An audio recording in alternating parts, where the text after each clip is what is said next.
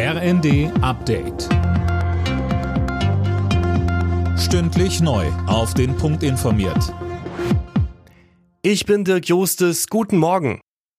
Nach dem Bundestag beschäftigt sich heute der Bundesrat mit den Preisbremsen für Strom, Gas und Fernwärme. Bürger sowie kleine und mittlere Unternehmen sollen damit spätestens ab März entlastet werden. Mehr von Tim Britztrup. Der Preisdeckel gilt für bis zu 80 Prozent des Vorjahresverbrauchs. Wer mehr verbraucht, muss dafür den aktuellen Preis zahlen.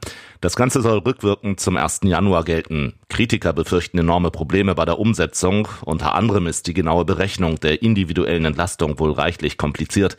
Insbesondere die Energiebranche hätte sich ein einfacheres System gewünscht, zum Beispiel eine weitere Einmalzahlung.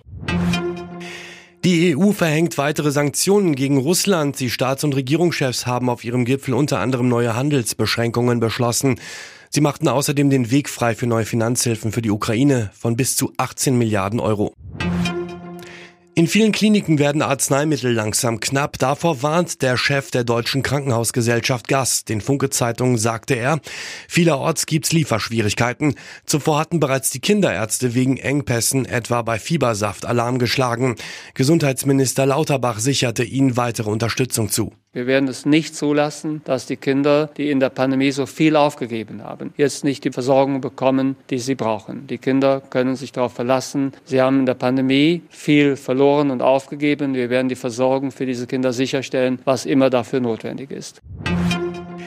In einem Berliner Hotel ist ein riesiges Aquarium explodiert. Das Wasser aus dem 16 Meter hohen Zylinder hat sich im Hotel und auf der Karl-Liebknecht-Straße verteilt.